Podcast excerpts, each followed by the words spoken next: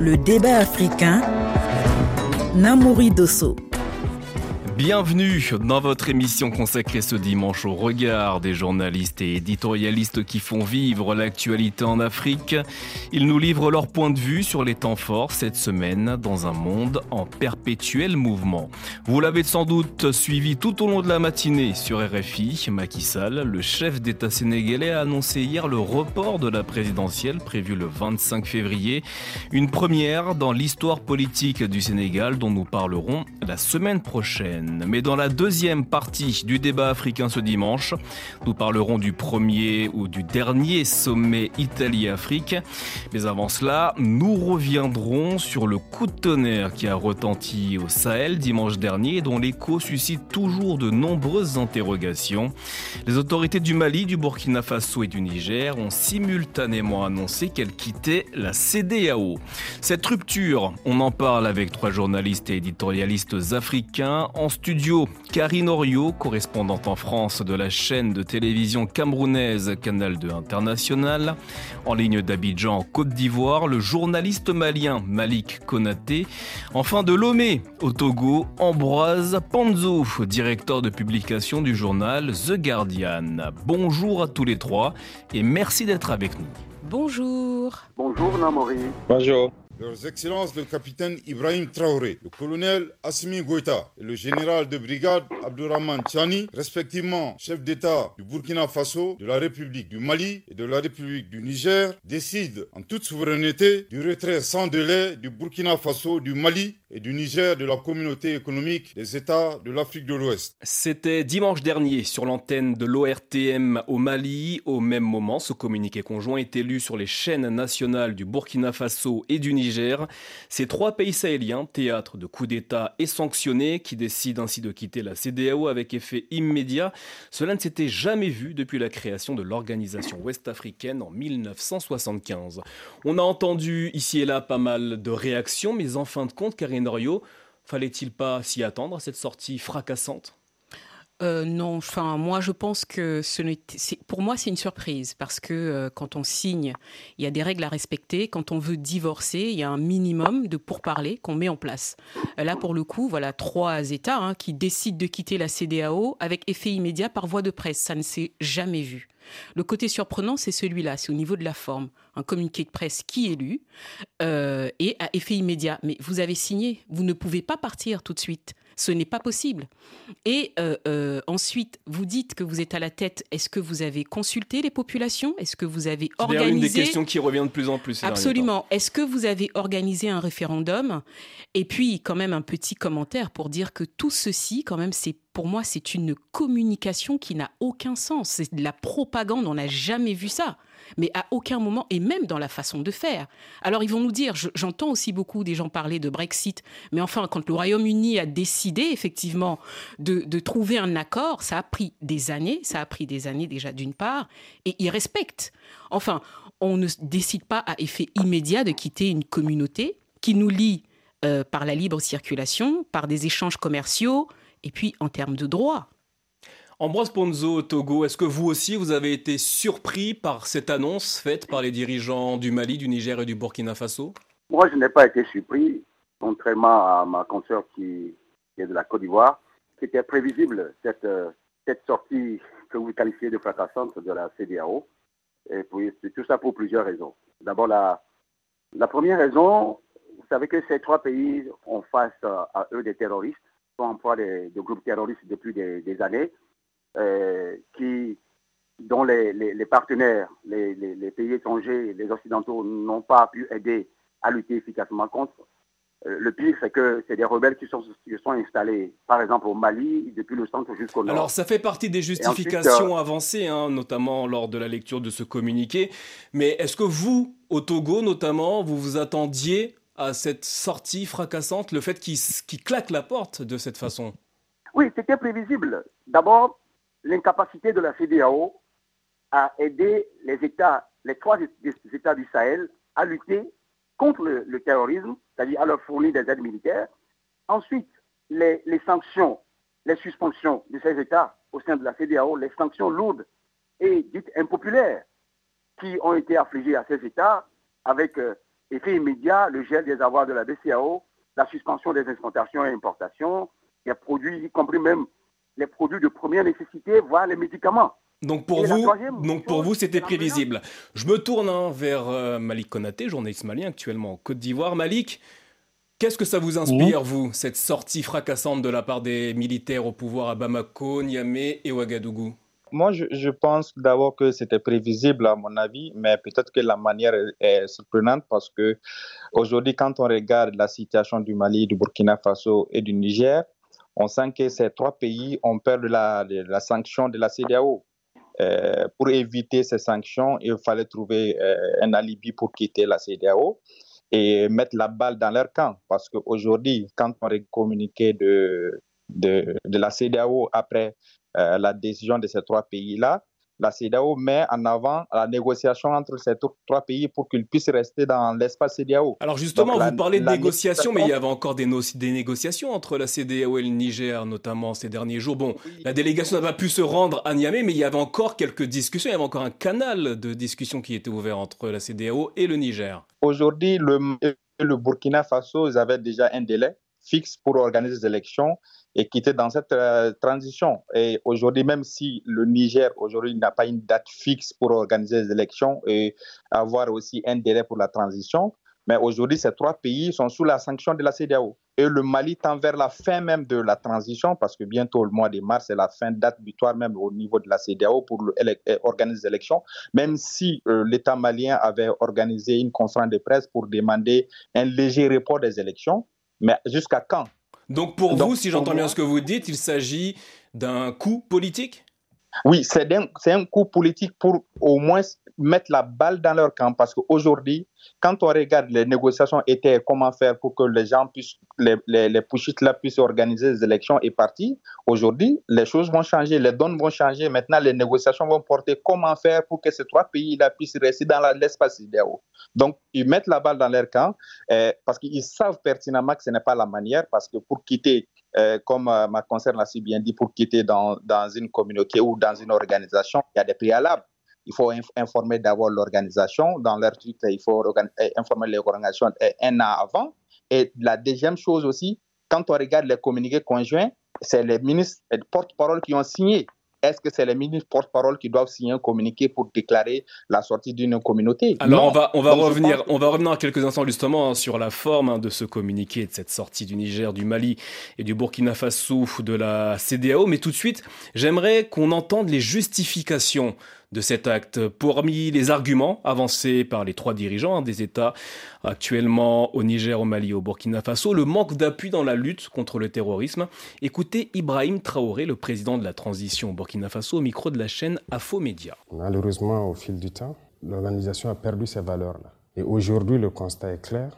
Je pense que depuis plus d'une décennie, les républiques sœurs du Mali, du Niger sont en guerre contre le terrorisme. Et au Burkina, bientôt près d'une décennie, on est en guerre. Cette organisation qui était censée donc créer l'entraide, la solidarité, nous n'avons jamais reçu d'aide venant de cette organisation. Aucun soldat, aucune logistique, aucune compassion. Rien. Notre itinéraire, c'est un chemin de non-retour. Un chemin de non-retour. Karine vous comprenez les arguments du capitaine Traoré? Non, alors moi je suis désolée, pour moi c'est de la diversion, c'est clairement de la diversion. Et comme l'a dit euh, euh, mon confrère, euh, c'est clairement pour gagner du temps parce qu'ils savent très bien que ce que la CDAO impose, hein, la CDAO, n'oublions pas que après avoir été la, la, communauté économique, s'est engagée vers une communauté qui veut un maintien de la paix. Et donc, ils doivent, ces, ces, ces, ces, États doivent organiser des élections, une transition avec des dates claires il n'y a pas de date claire. Mon confrère a parlé du cas du Mali. Bah, finalement, on ne sait pas quand on voit avoir lieu euh, les élections, la fin de la transition. On n'a pas de date précise. Et effectivement, pour moi, c'est de la diversion. Toutes les justifications n'ont aucun sens quand ils disent que la CDAO ne les a pas aidés à lutter contre le terrorisme. Mais enfin, quand même, enfin, on peut reprocher ce qu'on veut à la CDAO. Attention, euh, elle existe depuis 75. Elle évolue avec son temps. Elle a quand même agi quand il s'agit, en tout cas, de certaines crises, notamment en Gambie, en Sierra Leone au Libéria, la CDAO a monopolisé une force. Effectivement, elle a des limites aujourd'hui, mais ils ne peuvent pas dire ça. Et puis encore une fois, dans la lutte contre le terrorisme, ce n'est pas eux qui annonçaient il y a quelque temps qu'ils n'avaient pas besoin de l'aide de forces étrangères européenne parce qu'ils allaient eux-mêmes s'engager à combattre le terrorisme. Enfin, Là, il y a quand même dans leur discours quelque chose qui n'est pas très clair. Ambroise Ponzo à Lomé au Togo, est-ce que selon vous, le capitaine Traoré a tort en avançant cet argument de la non-assistance? Je ne crois pas que euh, le capitaine Traoré ait tort euh, en annonçant cette euh, sortie et les raisons qu'il a évoquées d'ailleurs. Vous n'êtes pas d'accord avec ce que dit Karine Orio donc? Non, non, je ne partage pas l'avis de Karine. D'autant plus que la CDAO est créée en mai 75. Il y a un fondement politique, d'abord économique, pour la création de la CDAO, l'intégration économique, et la libre circulation des biens des personnes. Vous allez voir les pieds des mains, la croix et la bannière que nous faisons ici pour traverser la frontière Togo-Ghana ici, avec un passeport. Et vous payez encore avant de traverser, vous faites plus d'une plus heure de temps. Ça, c'est un premier élément. Le second élément, la CDAO s'est muée en, en, 2000 avec l'adoption des, tests additionnels intégrant la gouvernance, euh, la gouvernance politique, la promotion de la démocratie. Mais qu'est-ce qu'on a vu par après? On a vu des, chefs d'État qui se sont constitués en syndicats, qui participent les constitutions et qui font 2, 3, 4, 5 mandats. Vous pensez que dans ces conditions-là, la CDAO est en train de respecter les objectifs qu'elle s'est donnés depuis 75 Ça, c'est à part. Alors, Ambroise Ponzo, n'oublions pas, et Karine l'a souligné tout à l'heure, que les trois pays en question étaient sous sanction de la CDAO. Comment voulait-il qu'elle leur vienne en aide alors qu'ils étaient sanctionnés parce que certains militaires ont pris le pouvoir de manière illégale? Il y a des sanctions qui ne sont pas inscrites dans les tests de la CDAO. Des sanctions économiques lourdement qui affligent les populations. Depuis quand un État européen qui est en soi à l'Union européenne a subi ce genre de sanctions en Europe Le Brexit, on se rappelle du Brexit. L'Angleterre a quitté l'Europe, mais personne n'a crié.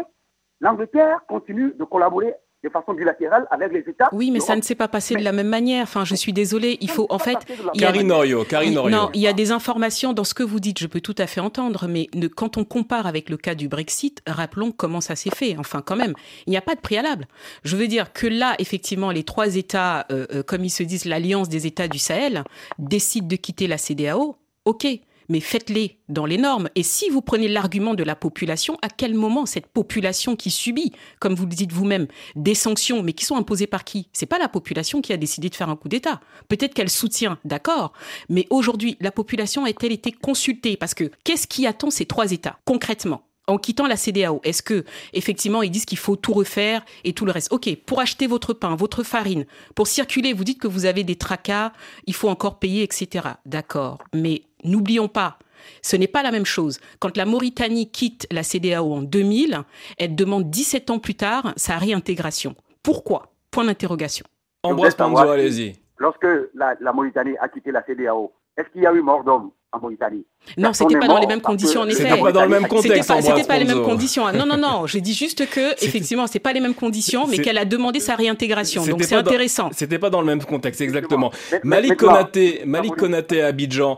Est-ce que dans ces conditions, la CDAO était-elle dans son rôle, dans cette façon de sanctionner les pays? Oui, mais je pense que la CDAO est dans son rôle parce que quand on, quitte dans, un pouvoir normal, surtout constitutionnel, la CDAO est dans son rôle de sanctionner parce que la CDAO aussi, ce n'est pas dans un régime militaire qu'on va continuer, qu'ils vont continuer à travailler avec la CDAO. Mais je suis là où je suis d'accord avec mon, mon confrère, c'est le, le, côté organisationnel même de la CDAO. Quand on regarde aujourd'hui, il y a des failles qu'il faut corriger.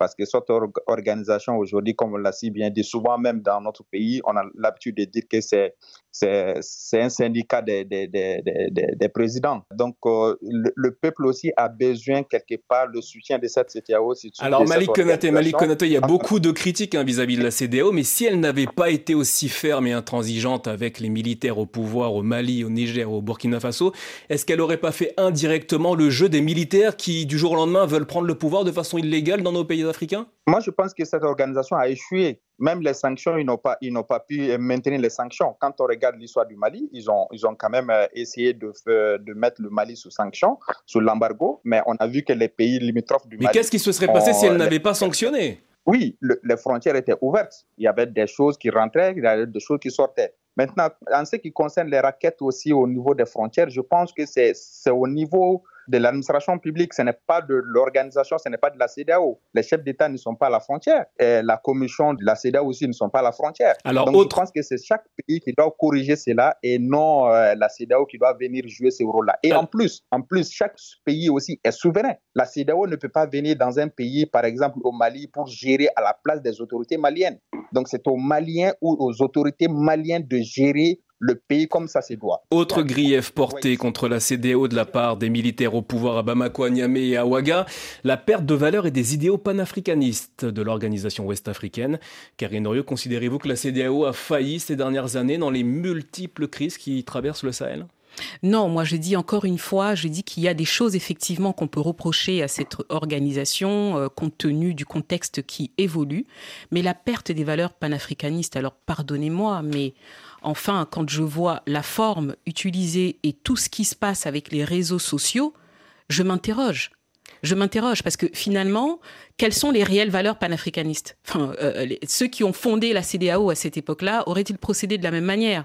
Euh, Finalement, c'est quelles sont les valeurs qu'ils défendent? Où sont les populations au milieu de tout ça? À quel moment est-ce qu'on a mis les populations en faisant un référendum, une consultation populaire? C'est quoi les valeurs panafricanistes? Le respect des idéaux et des valeurs panafricanistes ne passe-t-il pas d'abord en avant, avant tout, par le respect des constitutions des États africains, Ambroise Ponzo, à Lomé? Par rapport à la mise en avant de la question constitutionnelle, c'est là où même la, CDAO a fauté depuis les années 2000. Parce que le protocole additionnel est justement arrivé pour promouvoir la démocratie et la bonne gouvernance. Maintenant, qu'est-ce que les chefs d'État qui se sont réunis en syndicat se sont faits pour que certains chefs d'État dépatouillent leur constitution pour faire trois mandats. Ça a commencé par le Togo, ça a gagné la Guinée. Heureusement que ce dernier a été déposé. Et ça est arrivé en Côte d'Ivoire. Maintenant, quelle est la leçon que ces chefs d'État voudront bien donner à ceux-là qui ont fait le coup d'État au Mali, au Niger et au Burkina Faso? Moi, je voudrais savoir. D'autant plus que ces États-là reprochent à la CDAO de ne jamais respecter les propres les, textes qu'eux-mêmes se sont donnés.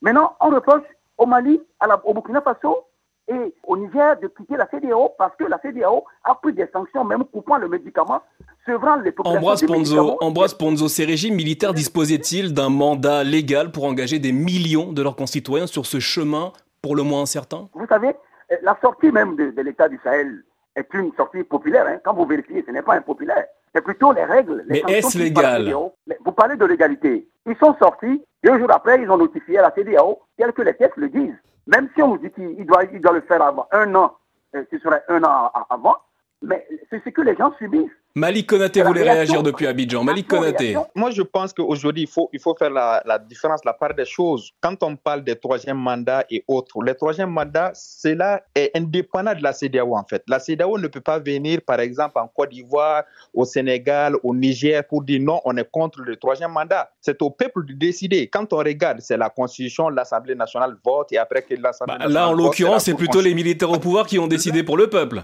Oui, les militaires, là, ils ont fait le coup d'État, mais dans le texte de la CDAO, le coup d'État est condamné. La question du troisième mandat n'est pas mentionnée là-bas. La deuxième chose aussi, ce n'est pas la CDAO d'agir à la place de la Cour constitutionnelle de, nos États et ce n'est pas la CDAO aussi de décider à notre place. Alors, je vois, que, je vois que tout le monde souhaite réagir.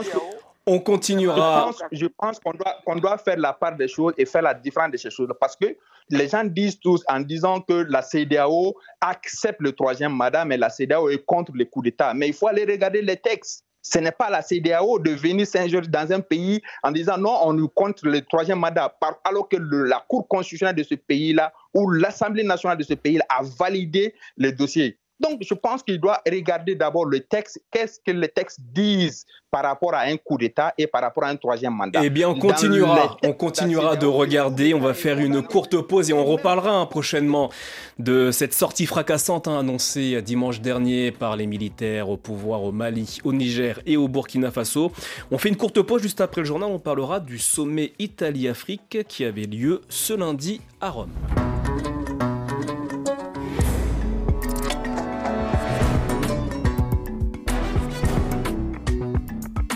Le débat africain.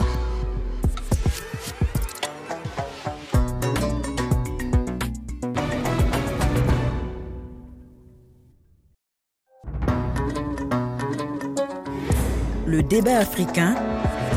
Namouri Dosso. Merci d'être avec nous dans cette émission consacrée au regard de nos confrères et consoeurs africains sur l'actualité de la semaine. En studio avec nous, Karine Oriou, correspondante en France de la chaîne de télévision camerounaise Canal 2 International. En ligne d'Abidjan, Côte d'Ivoire, le journaliste malien Malik Konaté. Enfin de Lomé, au Togo, Ambroise Ponzo, directeur de publication du journal The Guardian. Giorgia Meloni a inauguré cette semaine le sommet Italie-Afrique. 25 dirigeants africains se sont rendus à Rome pour découvrir le plan de la présidente du Conseil italien. Un partenariat d'égal à égal selon Giorgia Meloni, la dirigeante d'extrême droite. On l'écoute. Notre avenir dépend inévitablement de celui du continent africain. Nous en sommes conscients et nous voulons apporter notre pierre à l'édifice. C'est pourquoi nous avons décidé de lancer un ambitieux programme d'intervention capable d'aider le continent, de l'aider à croître et à prospérer à partir de ses immenses ressources. Tout cela constitue l'épine dorsale du projet stratégique italien que nous appelons le plan Mattei pour l'Afrique.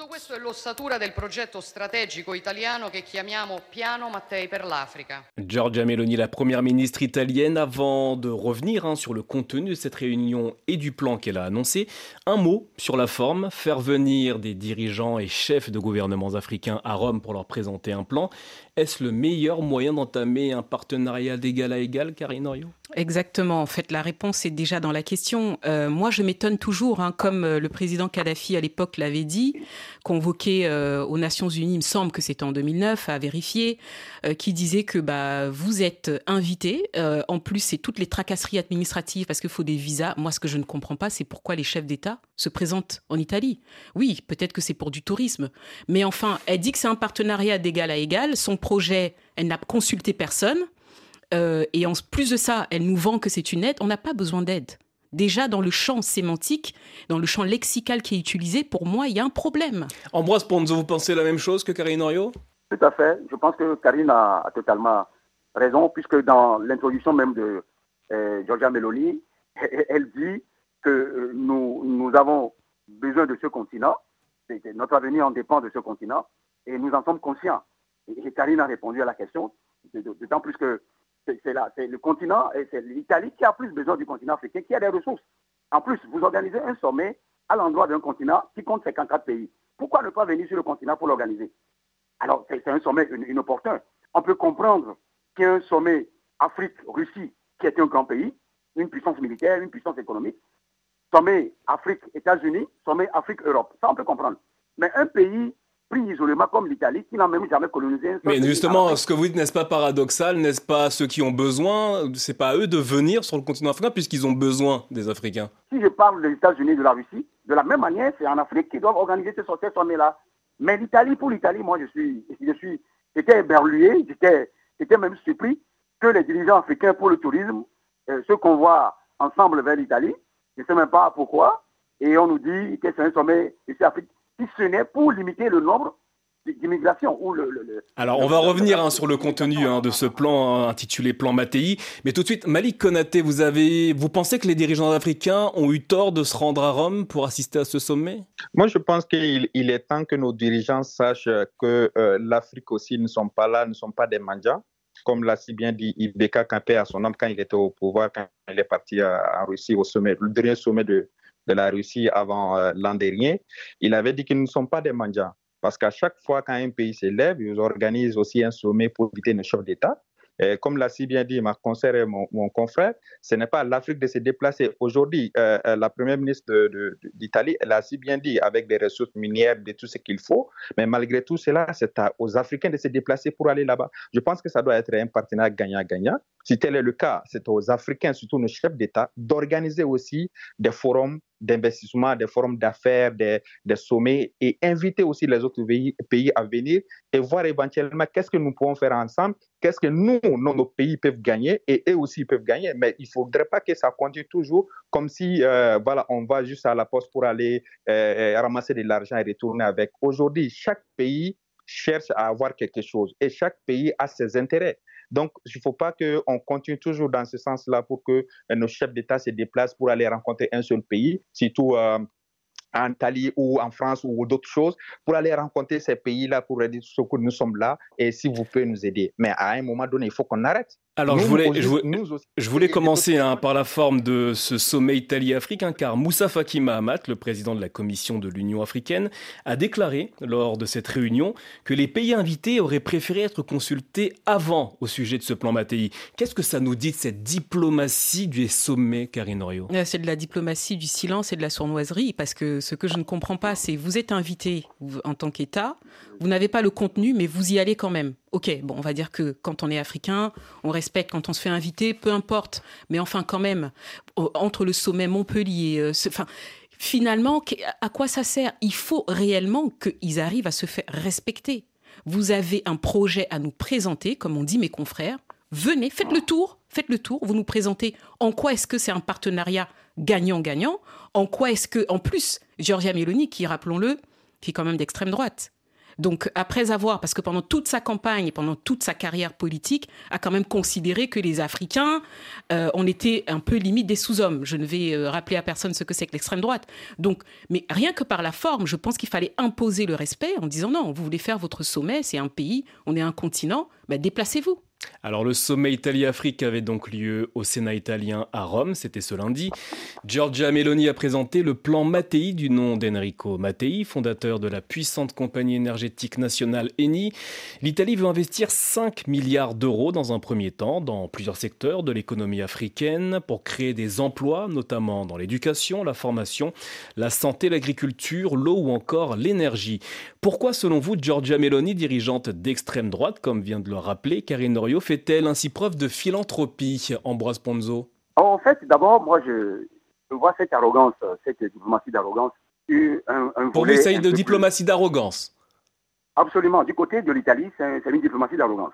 Et, je, vois cela comme euh, d'abord une, approche qui vous est certes toucher les pôles économiques du continent, là où l'Italie peut gagner euh, sur le plan africain au niveau des ressources, euh, Eni est là, on l'a si bien dit. Mais il y a un autre volet qu'on ne soulève pas, c'est la question d'immigration que les gens ne soulèvent pas. Alors c'était un peu la question qui était en toile de fond de cette réunion, précisons-le. C'est ça, même le nœud de cette réunion. C'est-à-dire qu'un régime d'extrême droite, qu'est-ce que ce régime-là voudra, si ce n'est limiter l'immigration des jeunes du continent vers l'Italie ou vers l'Europe. Alors Ambroise, Ambroise, justement, le plan Mattei prévoit notamment de verser 5 milliards à certains pays africains, justement, pour créer de l'emploi et empêcher et éviter que la jeunesse africaine se lance sur les routes migratoires qui sont particulièrement dangereuses. N'est-ce pas une bonne chose de la part de l'Italie?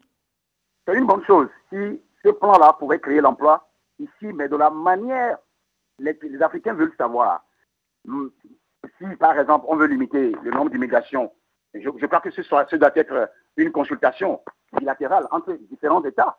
Et les réalités de chaque État pouvaient amener l'Italie à dessiner, à dessiner un plan de création d'emplois suivant le budget de chaque État. Maintenant, quand on dit 5 milliards de dollars, mais à qui le milliard ou, le, ou 2 milliards ou 3 milliards doit, doit y aller? C'est qui ça doit atterrir?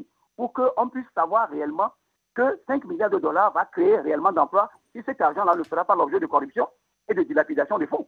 Alors là, vous avancez un petit peu. On ne sait pas hein, justement si euh, cet argent sera bien géré de la part des pays qui recevront hein, cette somme.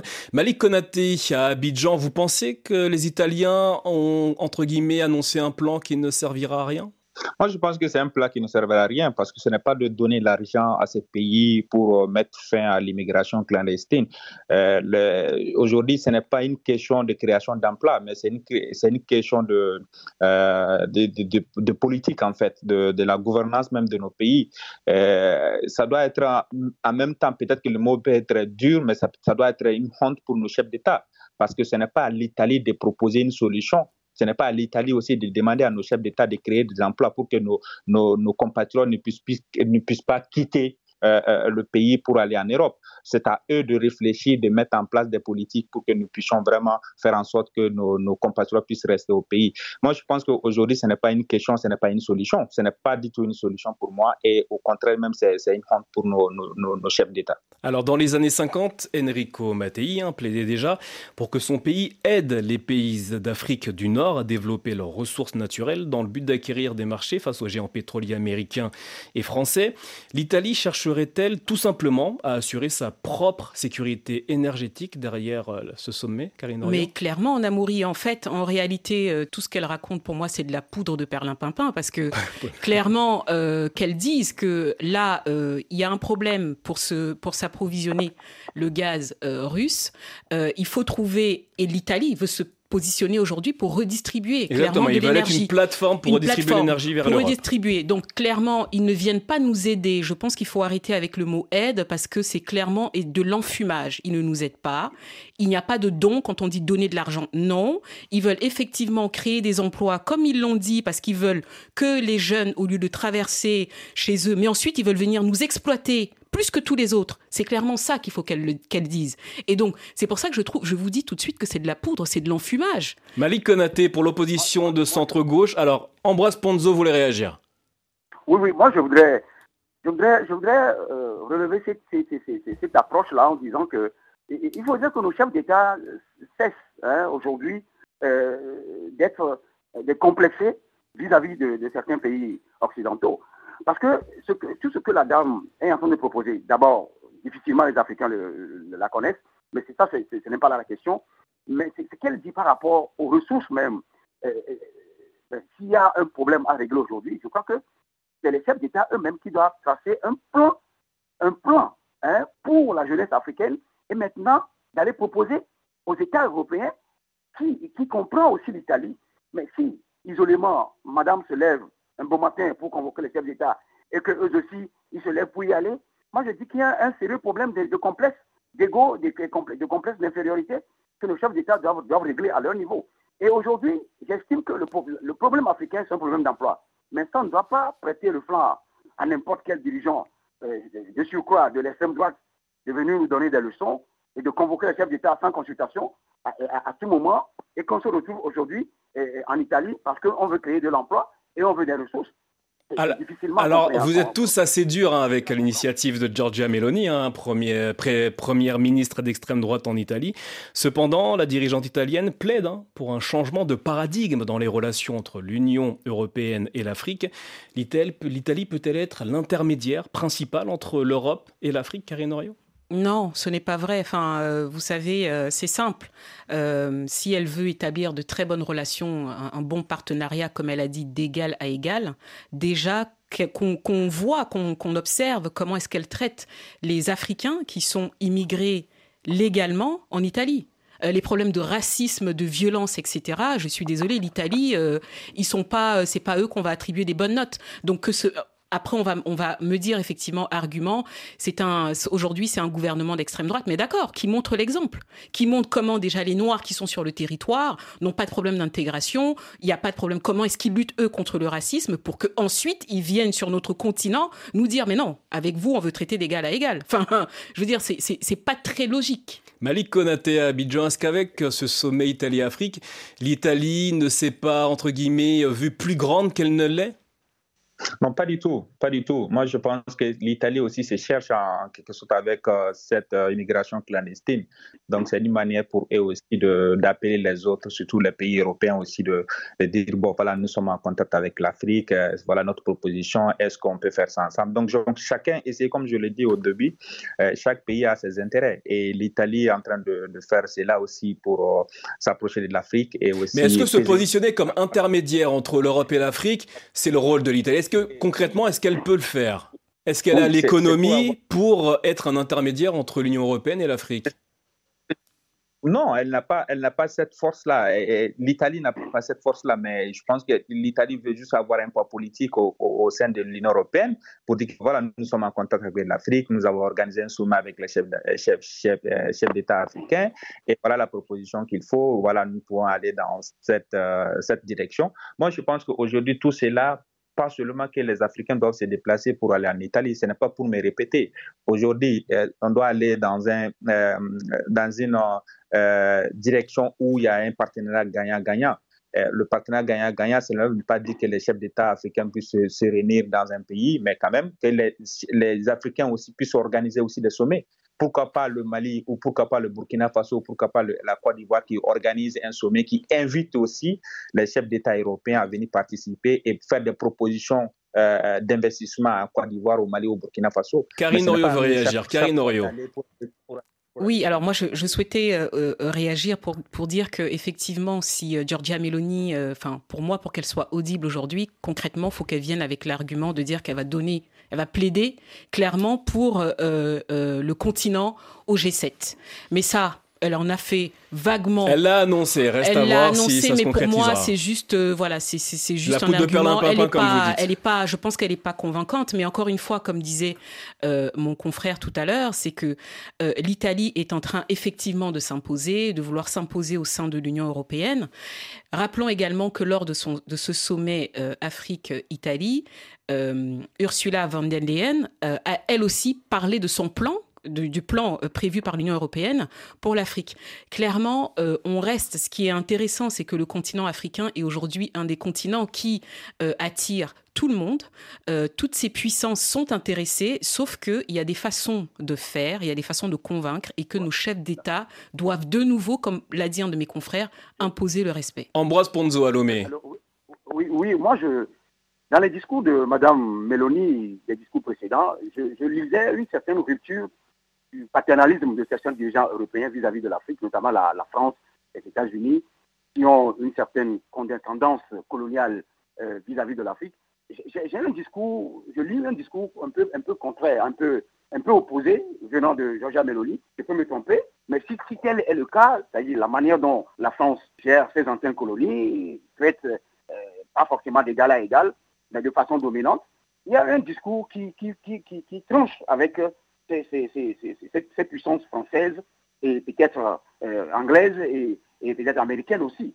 Donc on, reste, moi je reste... Euh, Vous attendez de voir en quelque sorte Absolument, pour voir concrètement ce discours-là, est-ce que ça va encore aller loin pour qu'elle soit un pont Alors, entre les anciennes puissances et les pays africains? Alors ce sommet Italie-Afrique est intervenu à six mois des élections en Europe, les élections européennes, un scrutin qui sera vraisemblablement dominé par la question migratoire. Cette initiative Italie-Afrique pourrait-elle être destinée en fin de compte à montrer aux électeurs italiens et européens ce qu'un gouvernement d'extrême droite peut faire au sujet de la question migratoire, Karine Orion Oui, clairement, je pense que l'enjeu c'est les élections européennes et que, euh, et que là l'extrême droite est attendue puisque l'extrême droite a bâti toute sa campagne et toute sa réputation, hein, tous les éléments de langage sur nous, on va faire reculer l'immigration et que euh, les, les Africains doivent rester chez eux.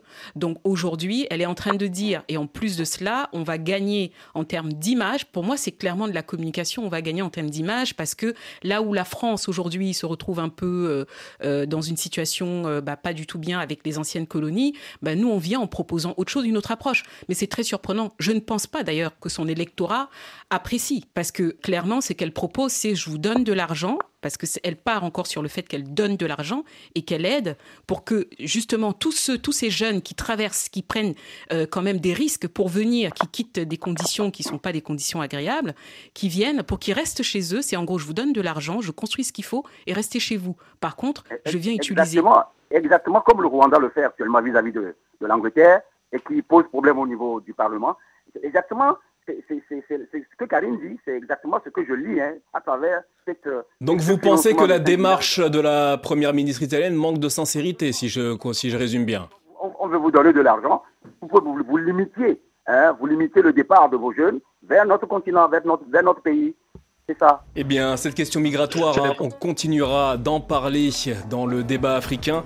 Merci infiniment à tous les trois d'avoir participé aujourd'hui, d'avoir porté vos regards hein, et analyses sur les temps forts de l'actualité cette semaine. Merci à l'équipe du débat africain, Tagimfa Traoré à la réalisation et Delphine Michaud à la coordination. De Dakar à Abidjan passant par Kinshasa, Pretoria et Alger, merci de votre fidélité. Le débat africain, c'est également réécouté sur l'appli RFI Pure Radio et RFI.fr ainsi que sur les réseaux sociaux, Facebook ou encore Twitter. Rendez-vous la semaine prochaine pour de nouveaux points de vue africains dans un monde en perpétuel mouvement.